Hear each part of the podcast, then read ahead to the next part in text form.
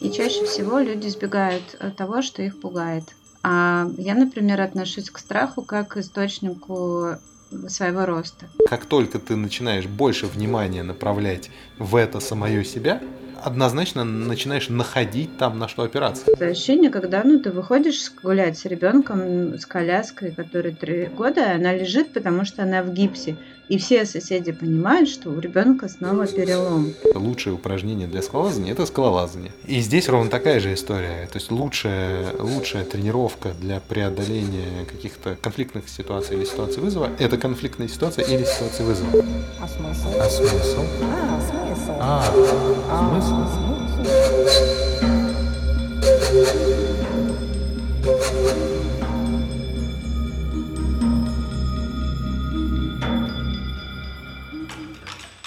Друзья, всем привет! Э, Это подкаст э, «А смысл?» и я Тимур Жабаров.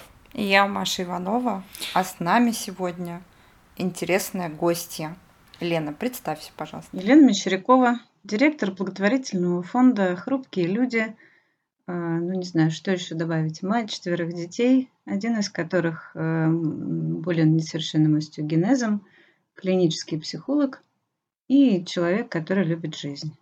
Так подойдет? Отлично. Звучит просто фантастически. И, и мы сегодня собрались поговорить об антихрупкости. Я хочу сделать короткую вводную про то, что обычно мы здесь собираемся в подкасте «А смысл» поговорить про разные гуманистические штуки, которые нас заботят с Машей. В частности, мы разбираем отдельные феномены, стараемся найти интересных спикеров, с которыми это, этот феномен интересно обсудить. И после этого делаем какие-нибудь прекрасные подборки лайфхаков или каких, какой-то литературы, которую можно забрать себе и, в общем, сделать свою жизнь как-то, с одной стороны, э, более ясной, понятной, а с другой стороны, феномен сделать для себя этот более, э, каким-то более ясным и встроить свою жизнь. В общем, наша, мы видим такую свою задачку структурировать э, разные термины в современной жизни, чтобы они становились какими-то более близкими. Помогаем людям про это рефлексировать.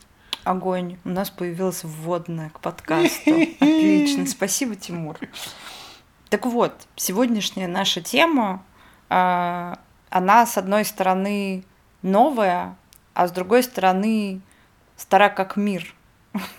Просто она в какой-то момент появилась э, как такой феномен, термин, и мы сегодня ее будем рассматривать э, сразу в нескольких смыслах. И в метафорическом, и в что ни на есть материальном. Тема это наша антихрупкость, предложила ее наша гостья. Вот, и Лен, я тогда сразу э, брошу тебе мячик с вопросом. А вот что эта тема для тебя, когда ты говоришь антихрупкость, что это для тебя значит, о чем это для тебя в первую, вторую, третью очередь, сколько там у тебя очередей? Ох, очередей действительно много. А, антихрупкость для меня – это способность э, выстоять э, в сложные периоды жизни, в сложное какое-то турбулентное время. Это то, что мы можем себе взращивать как навык. И мне очень важно это понятие, потому что оно возникает в разных плоскостях моей жизни, и в моей личной, и в рабочей моей деятельности, где мы помогаем детям с врожденной хрупкостью костей, и очевидно, что антихрупкость в их жизни а, присутствует и физически, и психологически. Вот. И э, мне, в принципе, интересны общественные процессы, а, процессы адаптации к тем изменениям, которым подвергается сегодня общество. И, опять же, интересно, как а, выходить потом мы будем из этих процессов и так далее. То есть эта сфера, вот мне интересно с разных сторон. Я бы даже сказала, не сфера, а понятие, скорее, понятие. Я, знаешь, а, я когда думаю про хрупкость, кажется, кажется, ну, этот термин появился, антихрупкость появился благодаря одноименной книжке а, Талиба.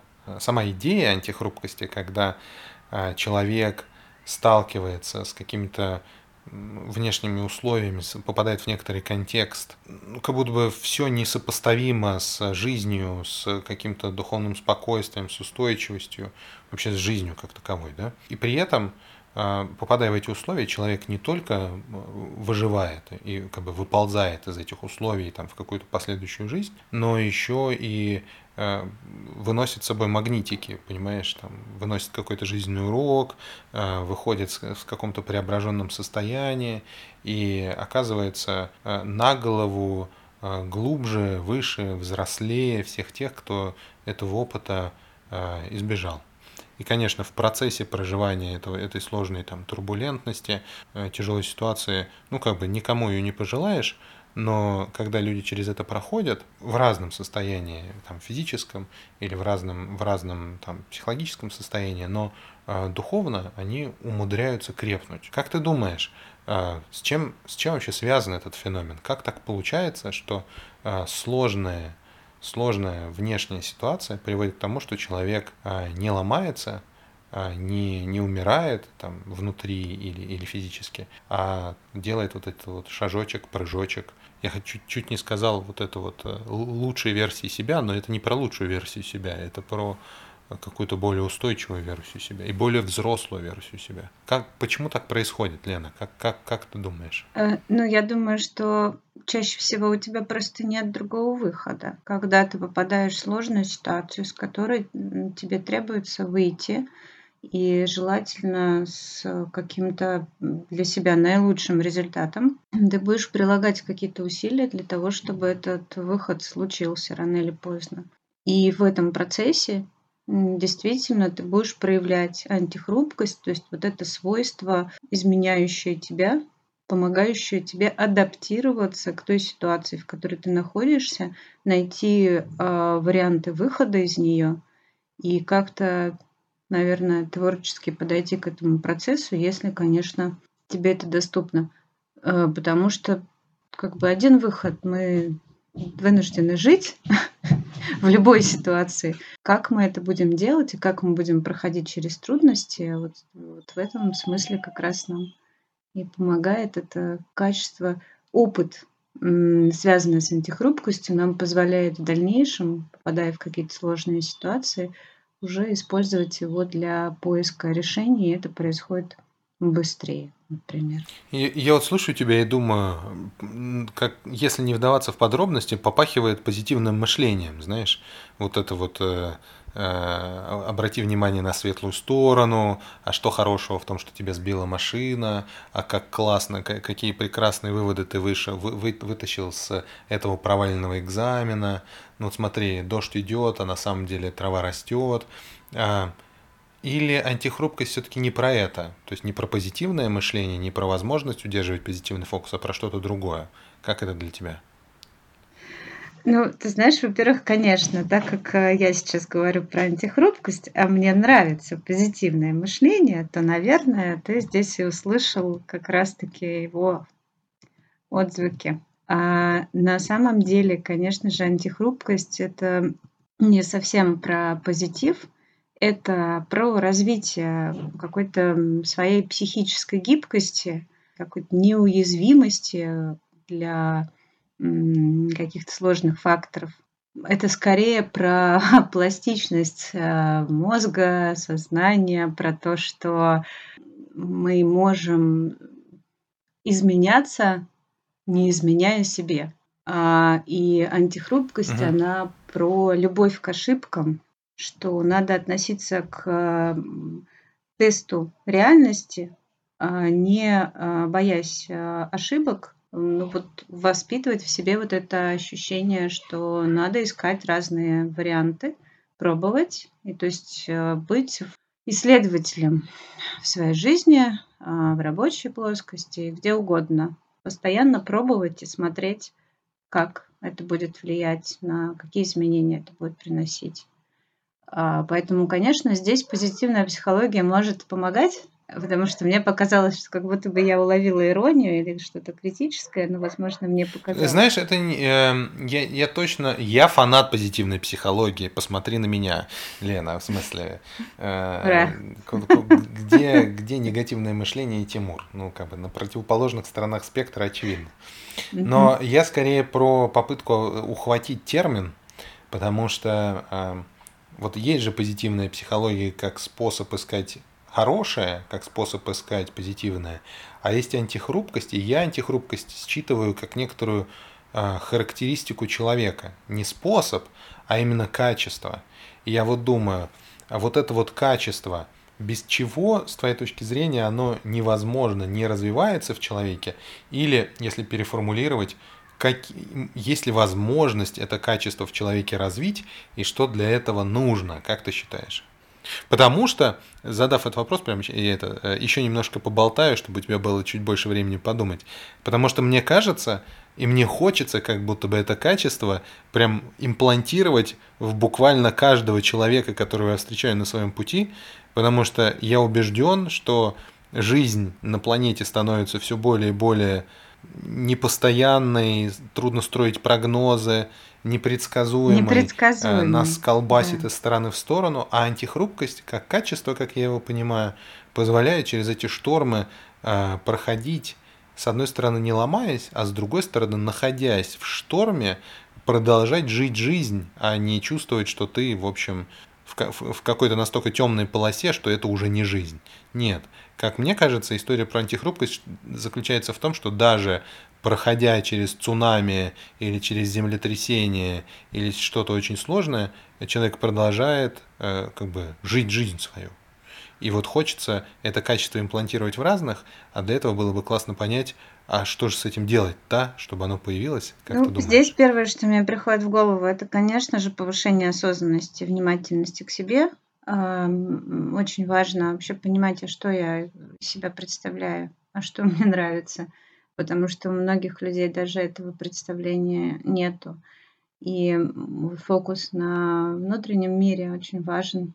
И кажется, что как будто бы это уже стало всем доступно и набило оскомину, но я мало встречаю людей, которые действительно настолько внимательно себя могут оценить и понять, э, куда, в какую сторону им двигаться, чтобы опять же увеличивать свою стойкость, устойчивость в разных а, непростых ситуациях. И я думаю, что еще важно, как раз как говорит Талеб, э, нужно пробовать, надо делать шаг вперед, а, даже если страшно. Вот это еще один момент. А, можно по-разному относиться к страху, а, потому что, как мы помним, это базовая человеческая эмоция, и чаще всего люди избегают э, того, что их пугает. Я, например, отношусь к страху как к источнику своего роста. То есть вот мне страшно, во-первых, меня это ужасно раздражает. Я не люблю, когда кто что-то влияет на меня так, что я этого не делаю. Поэтому я тут же э, понимаю, что вот именно это мне и нужно сделать. И это на самом деле самый действенный способ справиться со страхом, сделать шаг туда, куда тебе интересно. А может быть, у тебя не получится, может быть, даже твой страх оправдается. И это будет а, попытка, и ты можешь сделать шаг потом в другую сторону а, и пробовать, пробовать, пробовать. В конечном итоге а, вот сформируется такая толерантность к ошибкам, что в конечном итоге повлияет на развитие антихрупкости, потому что как раз-таки вот это свойство, которое позволяет нам работать с неизвестностью, с неизвестным полем. И развивать это можно только, наверное, вот опытным путем. Я вот слушаю вас и думаю вот о чем. Мне кажется, что для того, чтобы антихрупкость развивалась, ну и вообще было такое понятие, что антихрупкость это что-то очень важное, как будто бы в обществе должна существовать некая культура развития человека. Да, а, культура развития человека в том смысле, чтобы для большого количества людей вот это самое развитие, взросление, качество жизни, жизни из себя, создание вот этой качественной жизни – Э, было важным и ценным.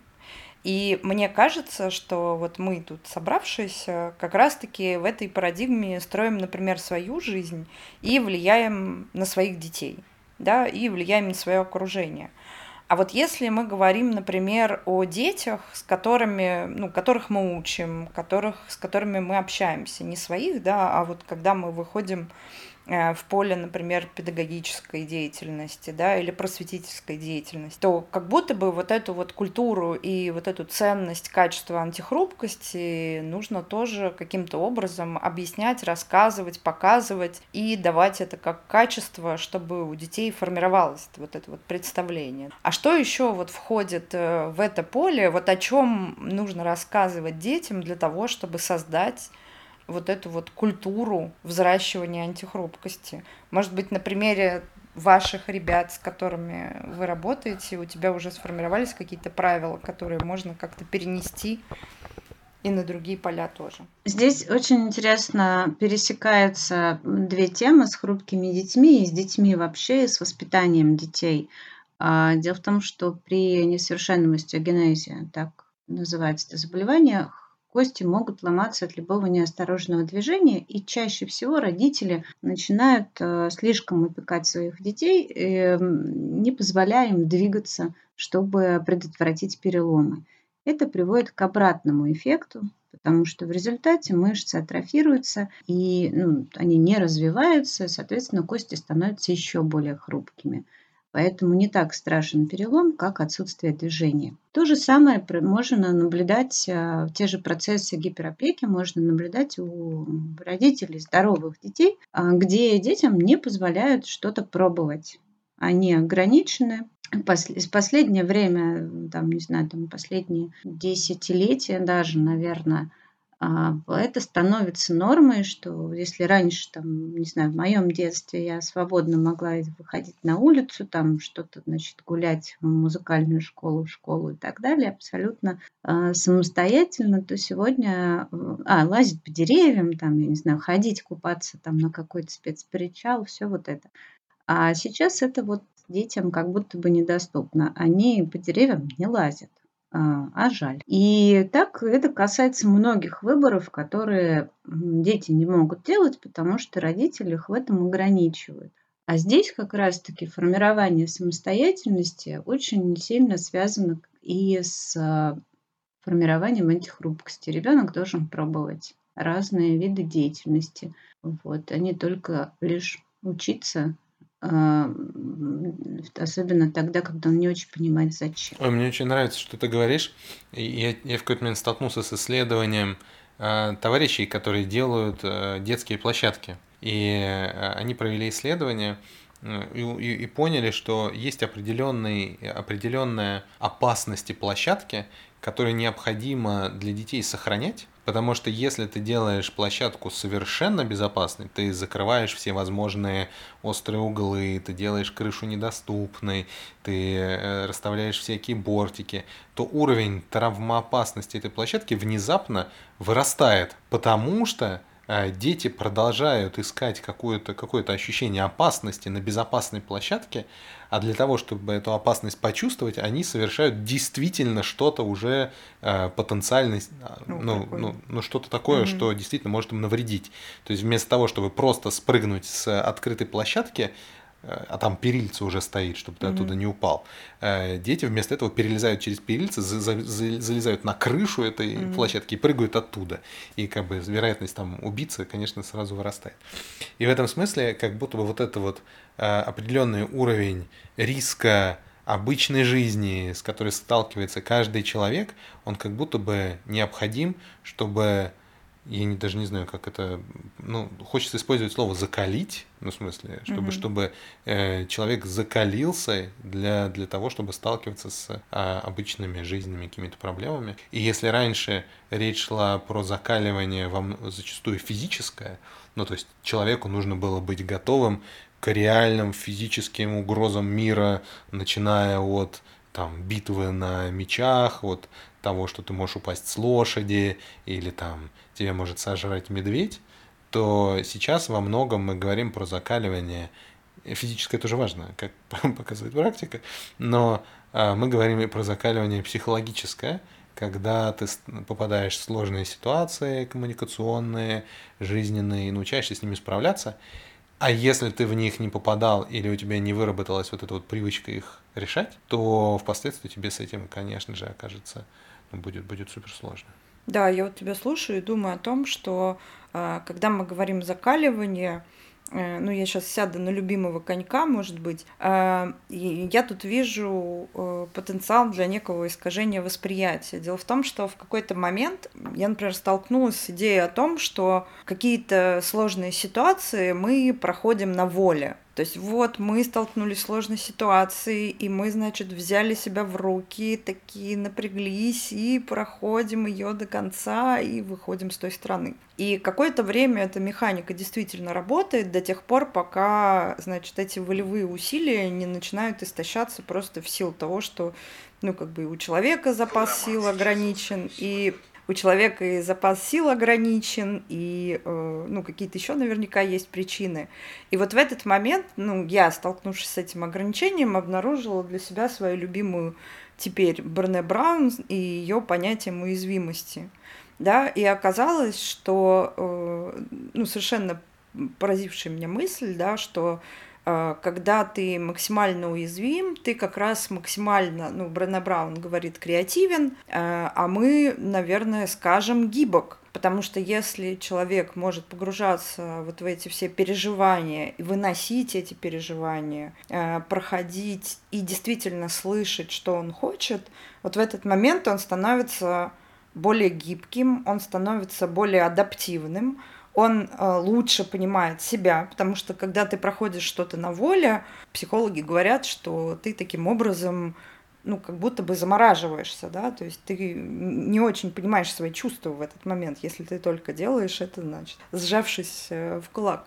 Вот. И как будто бы тут возникает интересное, интересное поле э, для пробуждения вот этой самой уязвимости, которая, и опять-таки я вижу вот эту вот метафору, да, то есть когда мы говорим о хрупких детях, э, то вот она, пожалуйста, и в физиологии примерно так же устроена, Лен, поправь меня, если я не права, что твоя уязвимость э, является на самом деле твоей, ну, в каком-то смысле, ну, если не сильной стороной, да, это уж, наверное, был бы как-то чересчур, но важным элементом, на который ты опираешься для принятия решения, потому что эта уязвимость, она тебе как будто бы подсказывает а, то, как тебе лучше дальше выстраивать траекторию. Что вот ты думаешь про это? А, ты знаешь, если говорить про хрупких детей, то я могу говорить об этом часами. И это прям нужна отдельная передача про хрупких детей, потому что я занимаюсь их изучением. А, я вижу, насколько они отличаются от детей с крепкими костями, скажем так. И, конечно же, да, их а, уязвимость физическая и даже в некоторой мере психическая, потому что есть уже исследования, показывающие, что а, эти люди больше склонны к депрессии, и у них есть масса для этого причин, а, поэтому им свойственна такая определенная чувствительность нервной системы, и да, это травмированность с самого раннего детства. Все-таки эти травмы тоже откладывают отпечаток на развитие психики. Вот вообще представить, что ты с раннего детства не можешь доверять собственному телу. Оно в любой момент может тебя подвести. Вот, как-то неожиданно вдруг это трудно. И все вместе, и боль, которую испытывает человек, да, конечно же, влияет на формирование его личности. Но мне кажется, что там есть еще и какие-то врожденные особенности, как будто бы, и я даже вот общалась с разными специалистами на эту тему, а, значит, заболевание связано с а, недостатком и неправильно сформированным коллагеном. Белок коллаген, который присутствует в разных тканях а, организма, вот, в том числе миелиновая оболочка нашего мозга, она тоже во многом состоит из коллагена. И вот теперь а, я обратила внимание, что наши дети, ну нельзя сказать, не доказано, что они умнее сверстников, хотя некоторые, да, очевидно, но вот скорость мышления я отметила – они довольно быстро мыслят, они бывают очень креативными. Ну вот в общем, да, я не могу сказать, что это прямо черта всем присуща, но большинство ребят действительно очень быстро мыслят. И вот я предположила, что, наверное, это может быть связано как раз с врожденной их особенностью коллагена потому что проводимость нервной системы там из-за этого может быть быстрее. А, и мне, конечно, очень бы хотелось вот заниматься исследованием вот этих процессов, но как-то пока еще до этого руки не доходят. Еще одна особенность то, что они а, у них очень хорошо развит эмоциональный интеллект, они хорошо видят и чувствуют других людей. И это также можно, наверное, объяснить, что им нужно заранее предсказать, насколько они, эм, им доступна возможность общения с этим человеком. Не опасен ли он для них, учитывая, что, например, ответить ему физически они не смогут и убежать далеко. Ну, это одно из предположений. А второе – это то, что дети, которые испытывают столько боли, стресса и негативных эмоций, в конечном итоге сами хорошо понимают, когда боль чувствует другой человек. Вот, поэтому э, они действительно другие, их уязвимость, э, она имеет да, определенные преимущества. Но я вообще считаю, что любое качество, которое кажется нам негативным, э, имеет свои плюсы, точно так же, как и наоборот, а, что-то не очень, ну, что-то очень приятное имеет свои минусы. Ну, звучит так, что да, у, у любой, любая история, она всегда находится в балансе, и в этом смысле э, меня, конечно, поражает вот этот вот парадокс, когда э, хрупкий, хрупкий человек оказывается психологически антихрупким, и он проживает, проживает жизнь зачастую более устойчиво, чем вполне себе Э, нормотипичный ребенок, нормотипичный подросток, нормотипичный взрослый, э, который, э, стал, попадая в, в похожую какую-то психологическую ситуацию, может поколебаться. И здесь меня, конечно, заботит, мне супер интересно, как сделать так, чтобы нормотипичные точки зрения тела люди, но при этом обладающие какими-то психологическими особенностями, СДВГ или какими-то другими Э, особенностями восприятия э, могли ровно так же э, развить собственную устойчивость, потому что это как будто бы, знаешь, про разные домены. То есть есть вот телесный домен, и если есть какое-то нарушение в телесном домене, человек находит собственную устойчивость в, там, в духовном, в психологическом, в, в другом домене.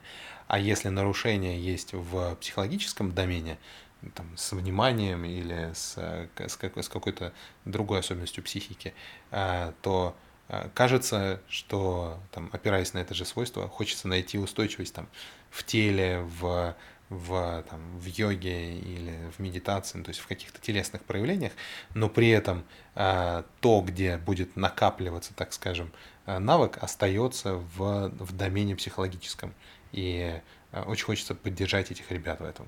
Да, это любопытно, и я не знаю, я вот не уверена в том, что мы так лихо делим э, людей на тех, кто... То есть мы говорим о том, что есть такая закономерность, если там, с телом не очень устойчиво, то вот устойчиво, значит, морально. А мне кажется все таки что и в том, и в том как бы сегменте есть люди, которые справляются, и есть люди, которые справляются не очень. Я вот тут э, недавно ездила в родной город, э, такой достаточно провинциальный, и смотрела на общий фон э, настроения, которое вот есть у людей, и я прямо понимаю дефицит вот это вот э, желание жить, э, дефицит э, стремления к лучшему качеству жизни. И мне вот, конечно, любопытно, а как создать вот этот вот контекст, в котором уязвимость будет ценностью, в котором желание жить будет ценностью, в котором качество жизни будет ценностью. Вот, и наверное, опять, Лен, к твоему опыту хочется задать вопрос. А было ли такое и существует ли такое, может быть, какая-то программа у вас в практике, или, может быть, просто были какие-то случаи, когда депрессия или там просто нежелание э, развиваться, жить полной жизнью и так далее, ну, затапливает вот эту вот историю с антихрупкостью, и как ее обратно ставить на рельсы, да, как возвращать вот это вот желание жить качественной жизнью. Есть ли у вас какие-то на эту тему лайфхаки? Ну, сказать, что есть какая-то система, я, конечно, не могу, но я занимаюсь э, этой деятельностью уже, не знаю, 12. И разные были ситуации, разные случаи. Конечно, человека, когда у него что-то случается и понижается уровень настроения, когда есть риск, что он может э, скатиться в депрессию или уже э, в ней находиться. Но здесь, значит, э, нужна помощь как минимум специалиста, который поможет, например, с терапией лекарственной. Если в этом нет потребности, ну, значит, нужен психотерапевт, который поможет настроить, там, поменять настройки. И да, такие случаи у нас были и с психиатром, и с психотерапевтом, когда мы помогали ребятам выбираться из трудных ситуаций. И, собственно говоря, мне кажется, что у человека, а, ну, это нормально в прошивке иметь а, стремление к лучшей жизни. То, что ты могла наблюдать у себя в регионе, наверное, связано скорее не с тем, что там человек не знает или не умеет, а с тем, что настолько сложная ситуация, что как будто бы стремление к ее улучшению э, упирается в то, что это кажется ну, чем-то невозможным. То есть вот то, что э, называлось раньше выученной беспомощностью, а потом, значит, опроверглось. Э, слышали об этом? Что? Я слышала, что опровержение обратно, обратно опровергли. А, обратно. О, эту тему. Этого я еще не слышала. Но что-то, да, вот похоже, неважно, как это называется, но человек привыкает к тому, что он ничего в своей жизни изменить не может. И тогда впадает в какое-то такое тоскливое а, проживание своей жизни а, вот такой вот изо дня в день, где света белого не видно, да, и это и как бы и не депрессия, но это что-то такое тягостное состояние, из которого выбраться довольно сложно в существующих условиях. Поэтому, когда ты только начала говорить, а, у меня тут же возникли мысли, но, наверное, я их вслух произносить не буду. Связано это, конечно, со всей системой нашей государственной. Ну вот э, я думала вот о чем, э, поскольку человек находится, ну если уж мы апеллируем э, к Селигману и открытый, открытому им феномену выученной беспомощности, неважно там опровергнут он или нет, но мне кажется, что все-таки что-то в этом есть, когда человек привыкает жить э, вот в этом состоянии беспросветной тоски и забывает о том, что у него есть какие-то мечты, а даже если они у него есть, то он не считает их достойными для того, чтобы они там как-то воплощались э, и так далее и тому подобное. Вот. И вот мне бы, мне любопытно подумать о том, с каких краев можно зайти, да, вот о чем можно говорить, а, знаешь, о каких-то, может быть, смыслах или мотивациях, или, то есть как вот это расшивается. А, мы вот э, до эфира обсуждали а, Виктора Франкла, да, и человек, который ну, в общем-то, из таких глубин в силу там сложного контекста умудрялся доставать там собственные смыслы, их удерживать и так далее. И это как будто бы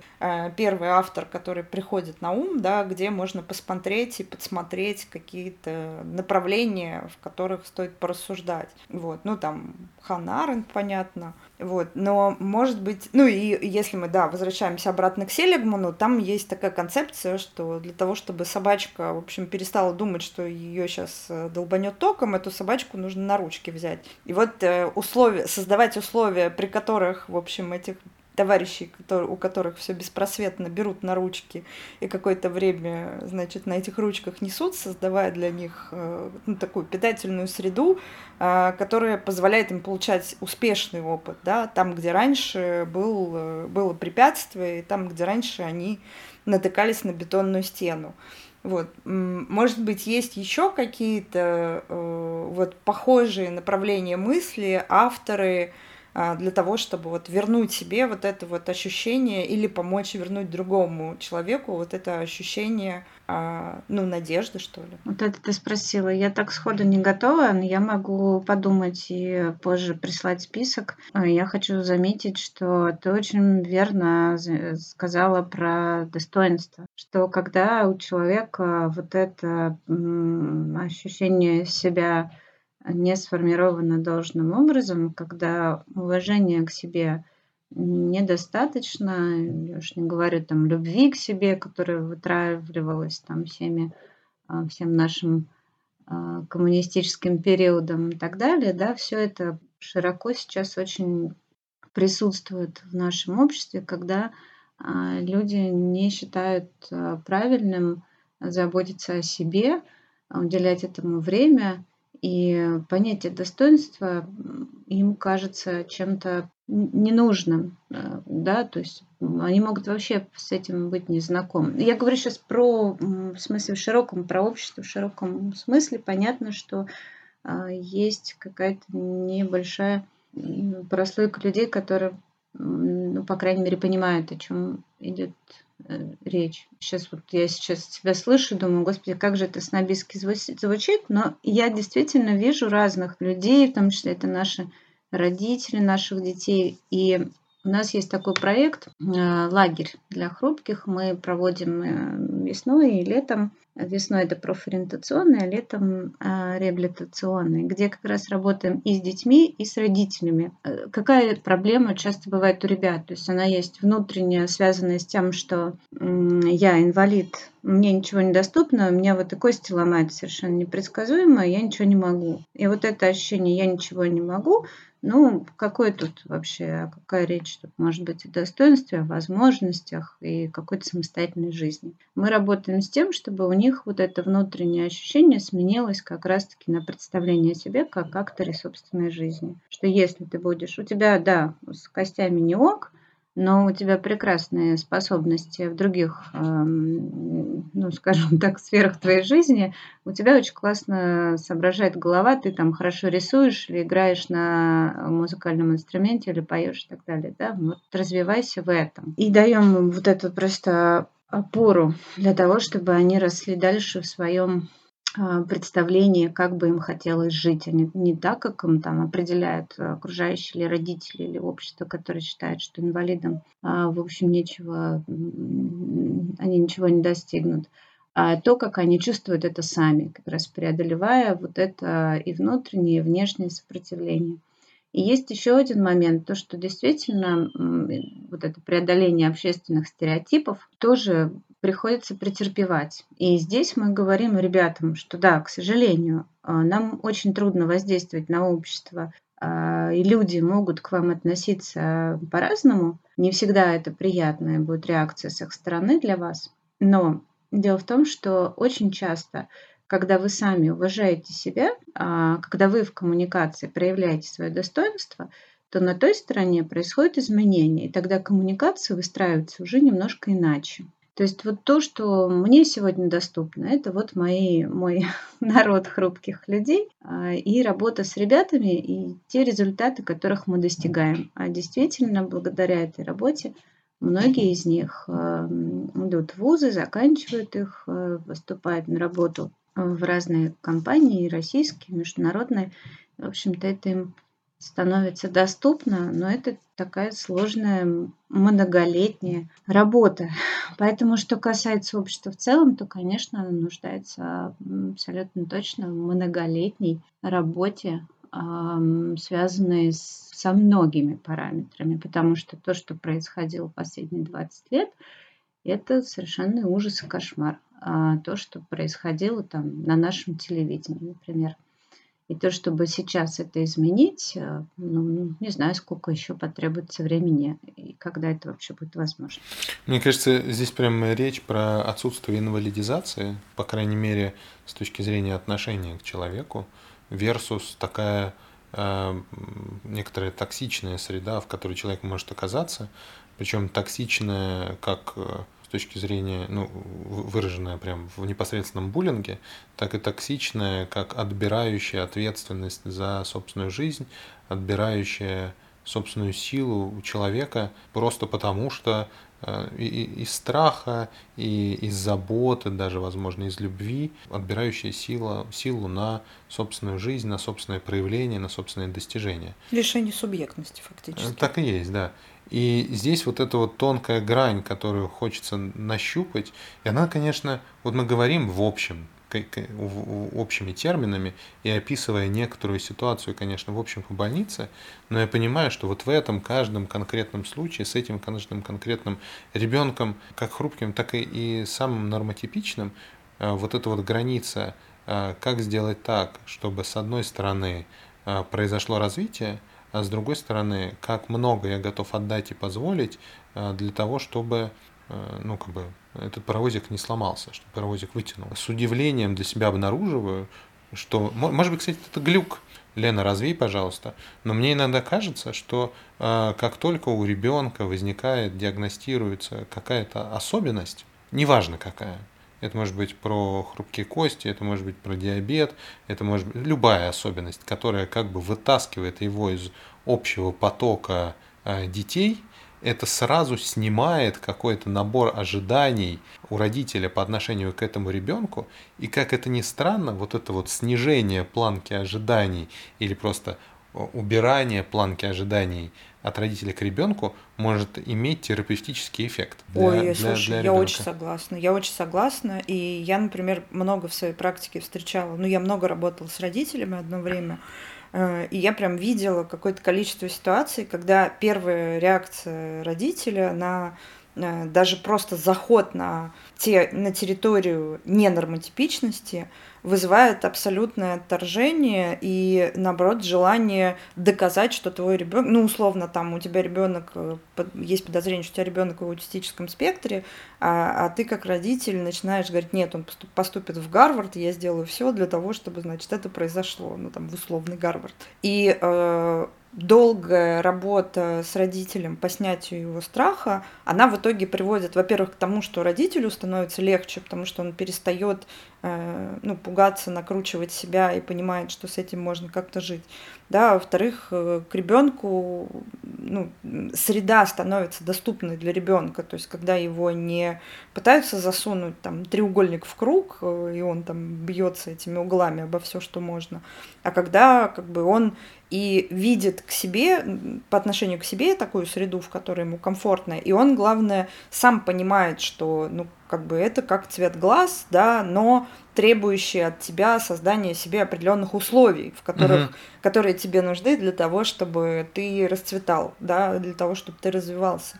Вообще, мне кажется, в пределе, ну, если вот копнуть, ну, как это, не, не все диагностированы просто, да, и у всех у нас есть определенные особенности, и мы еще просто не научились их в себе нормально замечать, и, а главное, создавать себе под это комфортные условия. То есть мы исходим из некой абстракции, представление о себе. И вот как Лена в самом начале разговора сказала, да, чем глубже мы понимаем, как нам нужно, тем больше почвы это дает нам для того, чтобы в том числе и жизнь-то выстраивать а, так, как нам нужно. То есть, мне кажется, это справедливо, действительно, вот это убирание ожиданий, да, оно справедливо и для ребенка, и для родителя. И мне иногда даже кажется, что в первую очередь для родителя, который эту рамку задает, на основании либо признания особенностей, либо вот отторжения этой информации. Я как раз вот в это хотел угу. ткнуть еще раз, угу. что если мы говорим про условную нормотипичность, угу. когда есть э, руки, ноги, голова, угу. и есть э, какое-то какое нормальное психологическое, психическое развитие, и когда родитель, ребенок оказывается вот в этом вот очень условном, но все-таки, по крайней мере, субъективно воспринимаемом коридоре нормы, в этот момент объем а, каких-то ожиданий, а, ощущений того, что там ребенок должен или родитель должен, это, это как будто бы этот набор взаимных ожиданий просто зашкаливающий. И внимание не к общему, а вот к этому своему конкретному ребенку, к его запросу, к его а, особенностям, к его пути меньше, чем к к аспекту сравнения моего ребенка с средним по больнице, простите за каламбур. Но а, как только а, человек оказывает, выпадает mm-hmm. за пределы этого, этого коридора нормы по разным причинам, то ли он оказывается фантастически успешным пианистом, то ли, то ли у него диагностируют какое-то заболевание, то ли, ну, неважно каким образом даже. Как только ты, как только ты как родитель или даже как только ты как человек теряешь основания для сравнения себя с другими, единственной точкой опоры оказывается э, твой собственный, черт побери, опыт. И это, оказывает, как мне кажется, оказывает терапевтический эффект, ну потому что как только ты начинаешь больше внимания направлять в это самое себя, однозначно начинаешь находить там, на что опираться. Ну, потому что так устроена жизнь. Ну, то есть мы опять приходим к выводу, что чем более ты хрупкий, тем более ты антихрупкий. Чем более, чем более, чем более ты, чем более далеко ты оказываешься за пределами вот этого коридора, тем больше система станов... Э, выживание в этой точке становится mm-hmm. для тебя возможным только с учетом некоторого набора условий. И одно из этих условий, как ни странно, оказывается э, та самая антихрупкость. Вот, вот в чем парадокс. Как интересно, мы вернулись э, к основной теме права. Очень, очень много сказал Тимур и Маша, то, что хотелось бы отдельно обсуждать еще, но э, мне кажется важным здесь добавить, что это прям такой бульон из э, разных установок, общественного представления о том, о норме, о том, как надо, э, что ты будешь отличаться. То есть, например, когда у тебя рождается ребенок с инвалидностью, ну вот как это я помню по себе, да, я проходила через этот опыт, и я понимала, что там, да, вот эти стадии принятия по Кюблер-Росс, да, видела в себе, имплицированные э, стереотипы об инвалидности, то есть в таком коллективном бессознательном. То есть оно во мне преломлялось, и я их транслировала в своей жизни. А, через вот это внутреннее ощущение, что я теперь ущербная. А у меня ребенок вот не такой, и значит я вот, вот я где-то, значит, я вот не удалась, и я в этом обществе просто теперь э, в одиночестве, все на меня показывают пальцем. Вот это вот ощущение, когда ну, ты выходишь гулять с ребенком, с коляской, которой три года, она лежит, потому что она в гипсе. И все соседи понимают, что у ребенка снова перелом. И как будто бы в этом нет ничего такого, но мне неприятно, что я отличаюсь, да, моя семья отличается, мой ребенок отличается. И очень много времени мне нужно было, чтобы вот это в себе переработать. И я прям понимала, что это вот так для меня. Почему? То есть вот так вот один за другим эти стереотипы я в себе выкорчевывала. И это касается вообще разных сфер нашей жизни. И вот эта стереотипичность, отсутствие критического мышления, отсутствие какого-то вообще желания пытаться в чем-то разобраться. Вот лучше мы будем как все. И, возможно, те процессы, которые сейчас идут, э, с одной стороны, там, раскалывают общество, с другой стороны, возможно, как опять же, в каждом, в чем-то плохом всегда есть хорошее, может быть, это каким-то образом повлияет на то, что люди начнут осмысливать э, иначе предлагается принимать за аксиому. Вот, поэтому вот эти ожидания, которые формируют э, человека, в индивидуума в обществе, конечно же, очень важно сменить в какой-то момент на внутреннее ощущение того, как нужно тебе. И было бы очень круто ощущать себя в обществе, которое именно таким образом развивается и за что угу. нравится.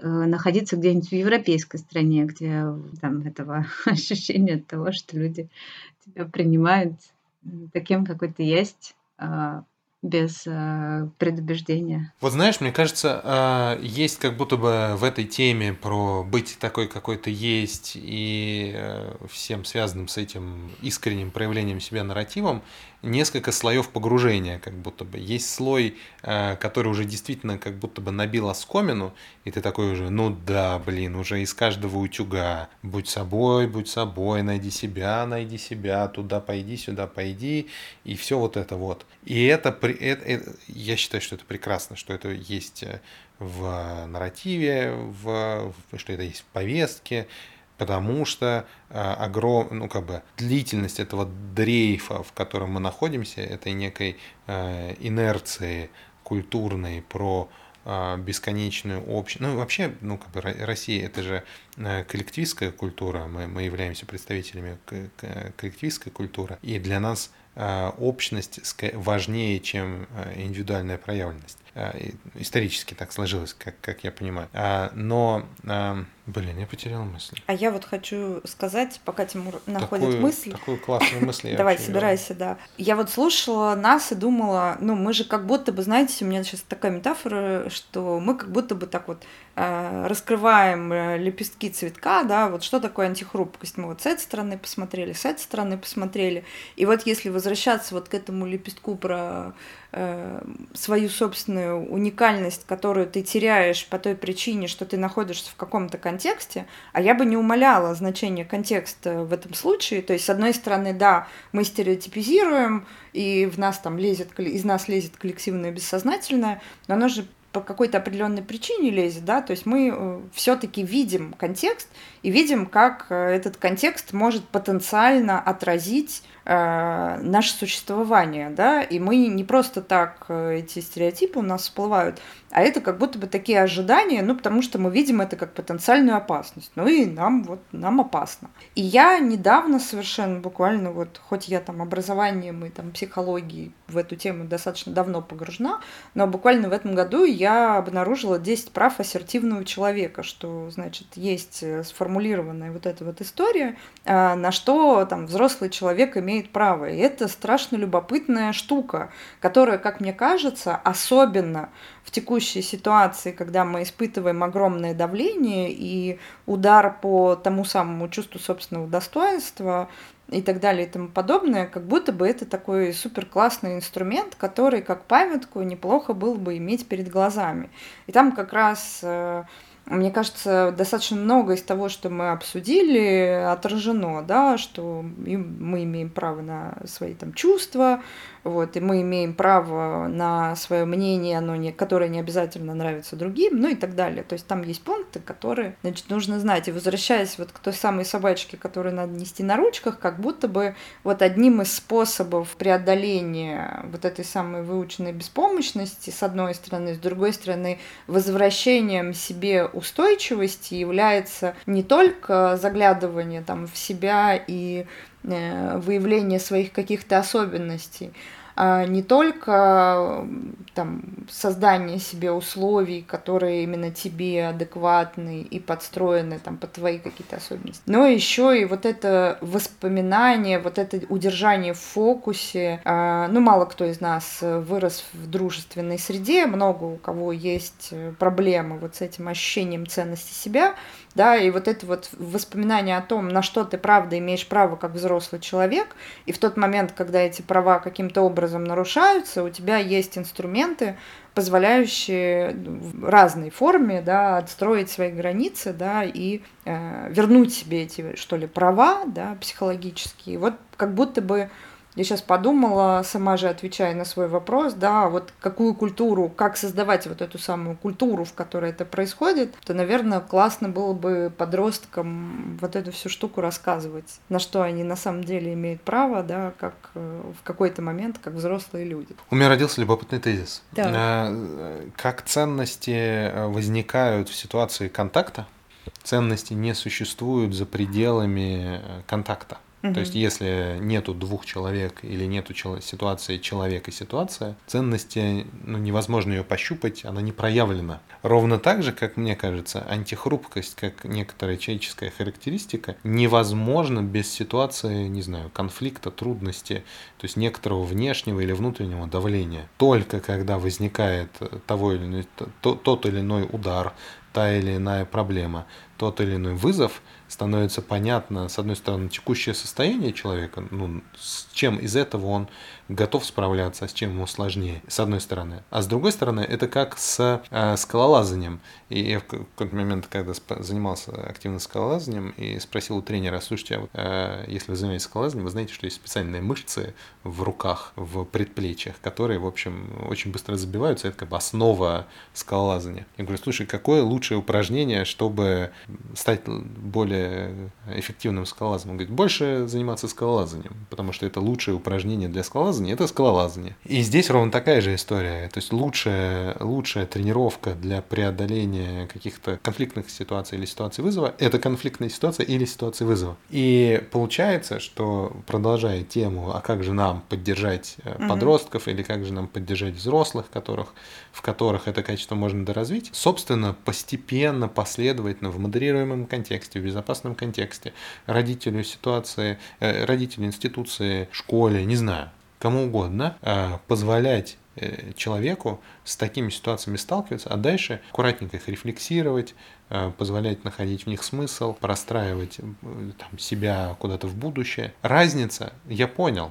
Мне кажется, я понял, почему вот это вот выброс человека за пределы той или иной степени безопасного вот этого вот прогнозируемого кокона, так часто в нашем, по крайней мере, опыте проявляет эти качества антихрупкости. Это не означает, что эти люди в этом смысле э, э, особенны. Это просто означает, что они не по собственной воле оказались так далеко за пределами нормальности, что они очень быстро эту, эту собственную часть личности начинают до, до раскачивать для того, чтобы банально выжить, там, сохранить ясность, обрести смысл, быть дееспособными, э, жить жизнь, нести ответственность, справляться с последствиями. Без опоры на вот эту вот свою устойчивую часть это как будто бы невозможно. А если ты оказываешься в ситуации ну, более-менее безопасного прогнозируемого контекста с работой, с родителями, с ребенком, с семьей, я не знаю, ну, в общем, с какой-то нормой, ты как будто бы позволя... ну, можешь прожить жизнь, ни разу не, не вкусив жизни, понимаешь? И это очень любопытно. И вызов... я вспомнил мысли, которые в прошлый раз потерял. Давай.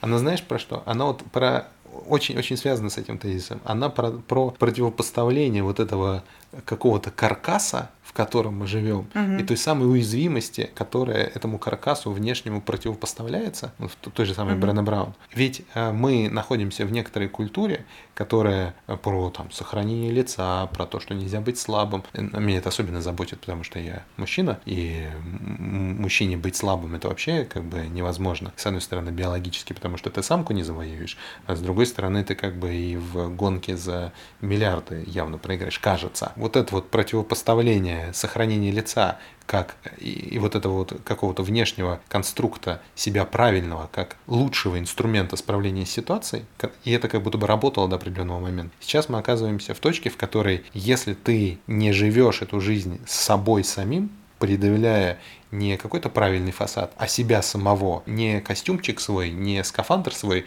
раскачиваешь, там, прикручивая к нему дополнительные навыки, дополнительные какие-то костыли, а прожить эту жизнь добиться настоящих результатов ты можешь только раскачивая с вот это вот самое себя. И если с космонавтским скафандром процесс раскачки происходит более или менее безболезненно, ну, в смысле, это же некоторая внешняя, она находится внутри, но от тебя самого все равно некоторая отстраненная конструкция, и ты ее можешь препарировать, как бы не до конца с ней соединяясь, то как только ты предъявляешь миру то самое, свою, свою вот это вот сер, сердечко свое, вот это вот свою сердцевинку, процесс развития автоматом сразу становится, выходит на другой уровень болезненности, в общем. И страх перед этой болью, выраженной в отвержении, выраженной в неприятии, выраженной там в прямых Э, там, ударах в там, образ себя и туда-сюда, этот страх останавливает от того, чтобы э, в этот контакт заходить по-честному,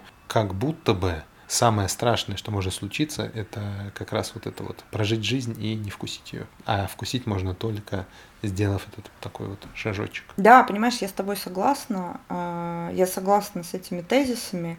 Э, единственное, с чем я, наверное, не согласна, это с тем, что мне кажется, что мы, как человечество в целом, только начинаем это движение, потому что я как раз-таки вижу в текущем социальном контексте э, опасность э, быть собой, ну, во многих ситуациях. Угу. И причем, ну, там, неважно, там, в нашей стране, не в нашей стране. Ну, сейчас мир в целом, человечество штормит в определенных там зонах, сферах и так далее. И как будто мы только-только заходим на территорию, где работают вот эти правила игры, что если ты живешь собой, то ты живешь классную жизнь. Для меня, например, развитие — это важная ценность, и мне скучно, если ничего не меняется. И таких людей, как я, есть какое-то количество. То есть они уже перешли там за какую-то границу, которой необходимо, ну или есть какая-то причина, опять-таки, да, тут я тоже про неврологические особенности очень сильно озабочена. Есть какая-то граница, от которой начинается вот этот сегмент, которому важно э, вот эта вот определенная вибрация, определенная степень переживания, которая является условно настоящей настоящей жизни. Угу. Вот.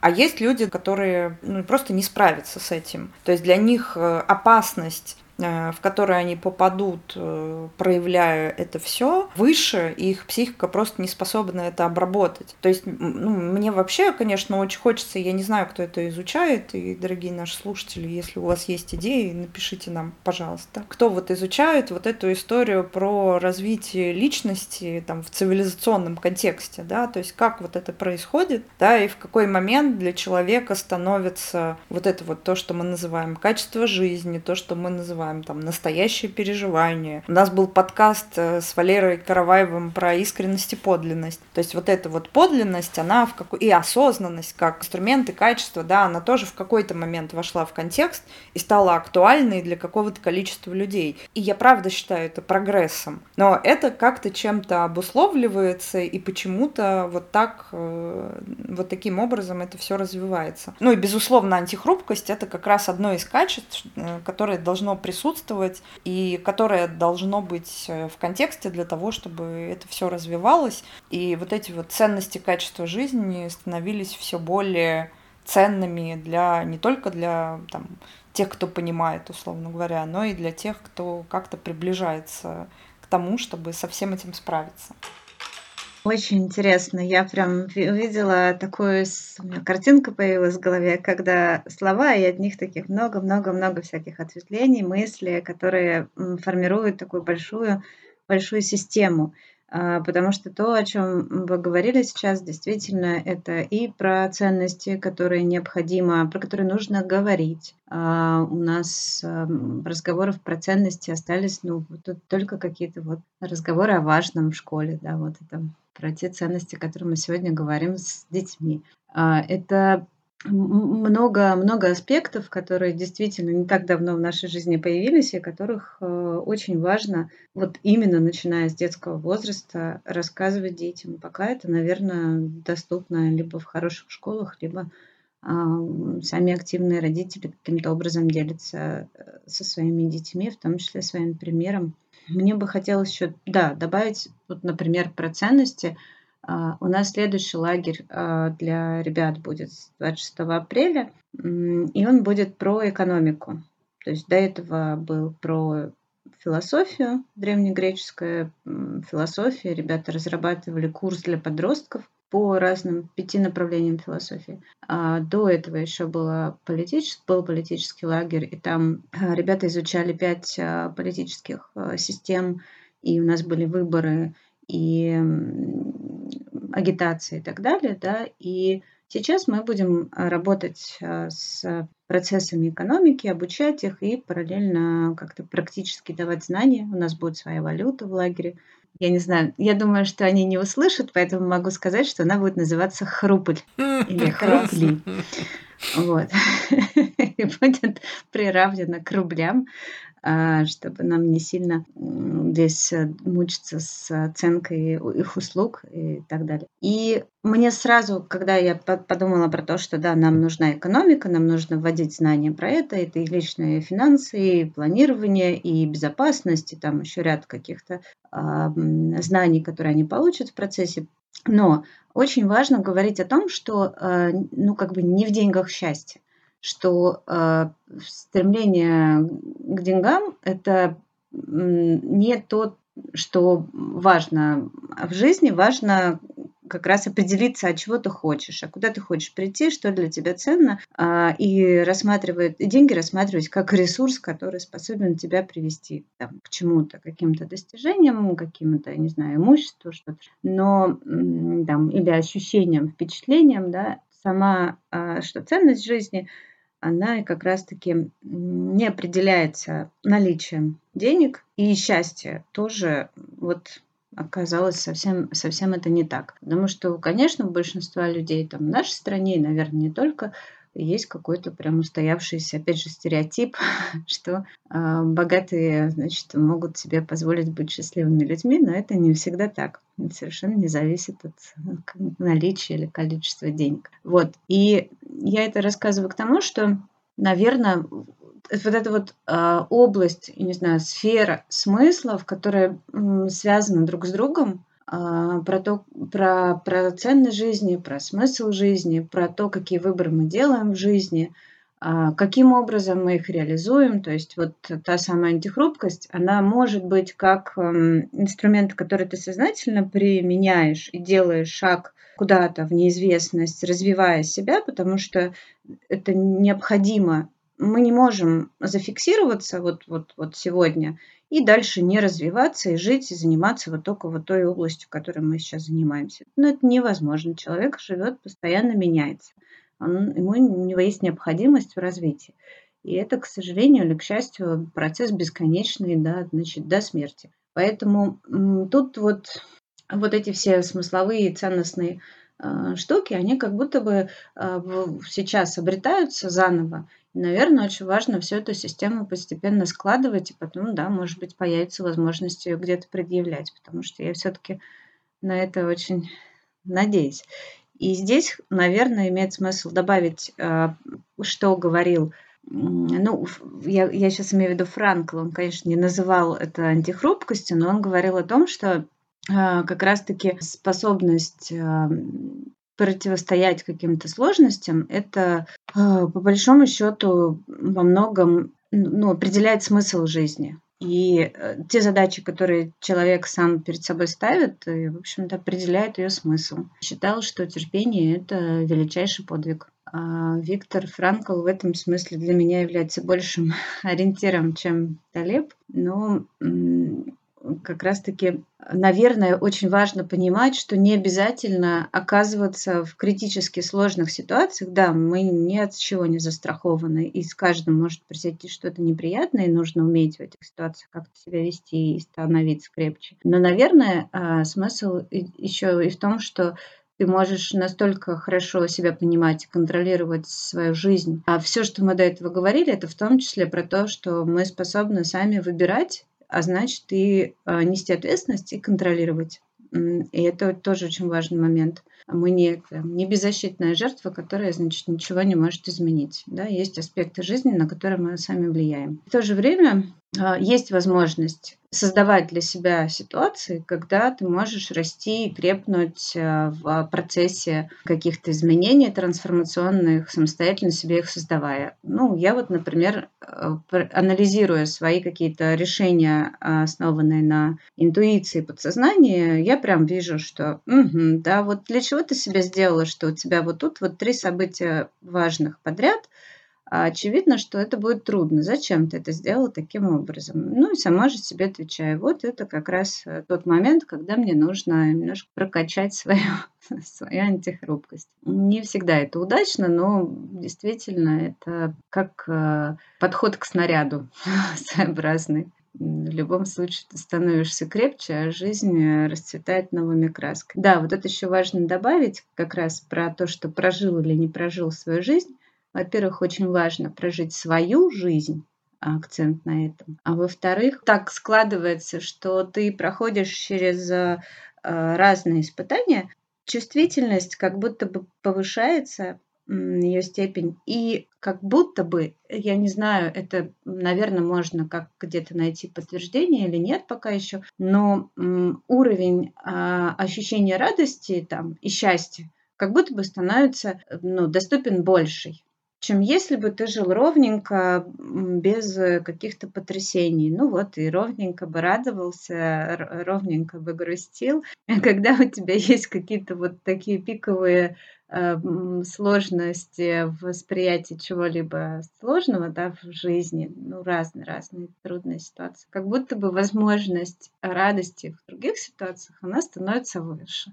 Ну, я, по крайней мере, это чувствовала именно таким образом, когда я шла с этой коляской с трехлетней Олей, а, и я смотрела на людей, и я понимала, не знаю, у меня была какая-то радость, прям я помню тот момент, я понимала, что да, я с их с точки зрения несчастный человек с несчастным ребенком, но они даже представить себе не могут, насколько я могу сильнее испытывать чувство радости и счастья.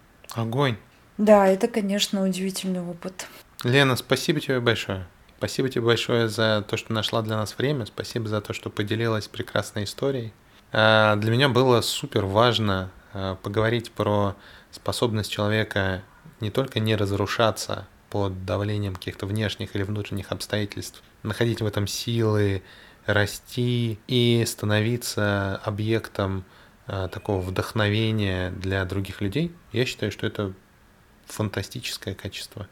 А еще более прекрасно, что оно действительно доступно ну, совершенно каждому человеку. Просто кто-то докапывается до него быстрее и не всегда в силу каких-то положительных обстоятельств, а зачастую потому что не, не благодаря вопреки, а, а кто-то вообще не, докач, не докапывается до этой части собственной личности никогда. И очень обидно, мне кажется, это. Но э, основной вывод для меня, который бы мне хотелось зафиксировать, он их несколько.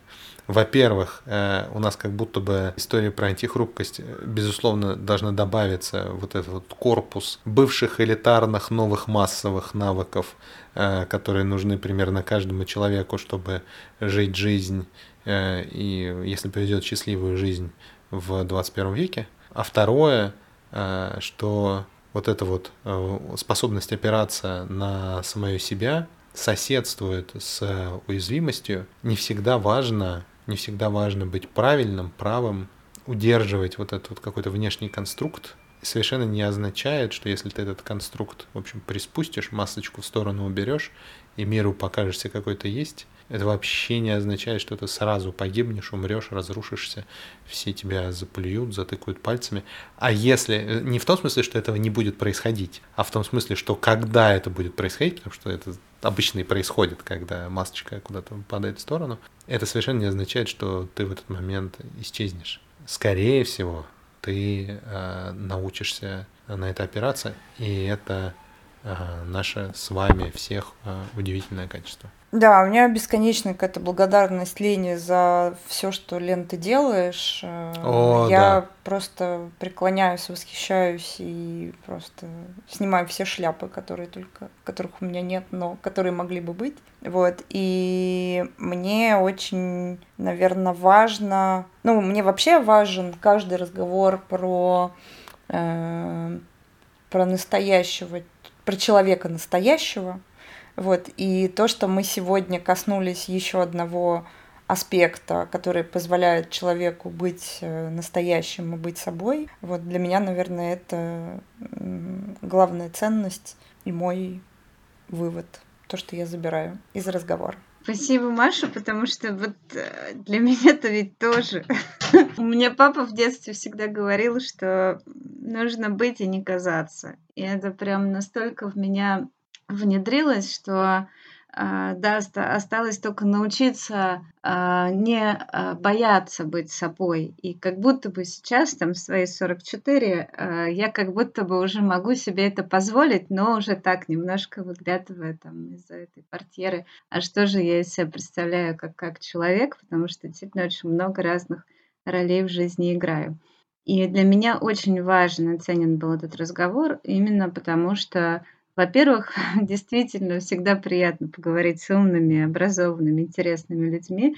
А во-вторых, то поле смыслов, которое мы вот так вот подняли на, на поверхность, это действительно мне потом, я буду переслушивать, анализировать и что-то вот на эту тему думать дальше. Я вам очень-очень благодарна, что позвали, и мы вместе поисследовали такие, ну, для меня лично очень интересные сферы. А, дорогие друзья, если э, вы дослушали наш прекрасный выпуск до конца, пожалуйста, а, у меня есть несколько просьб. Первое. А, если у вас возникают какие-то вопросы, предложения, комментарии, идеи по теме, если вы услышали какой-то внутренний инсайт или почувствовали какой-то вопрос, который хочется задать или поднять или обсудить, вы, пожалуйста, пишите в комментариях к этому, к этому выпуску в нашем телеграм-канале мы обязательно э, ответим либо вместе с Машей, либо призовем Елену и э, постараемся вам откликнуться на эти вопросы. И второе, вторая история, второе предложение, э, если у вас есть истории, ощущения, феномены, которые вас заботят и которые прям нуждаются в подробном разборе, обязательно нам о них сообщите, и мы, скорее всего, включим их в следующие темы. Всем спасибо и пока. Ура!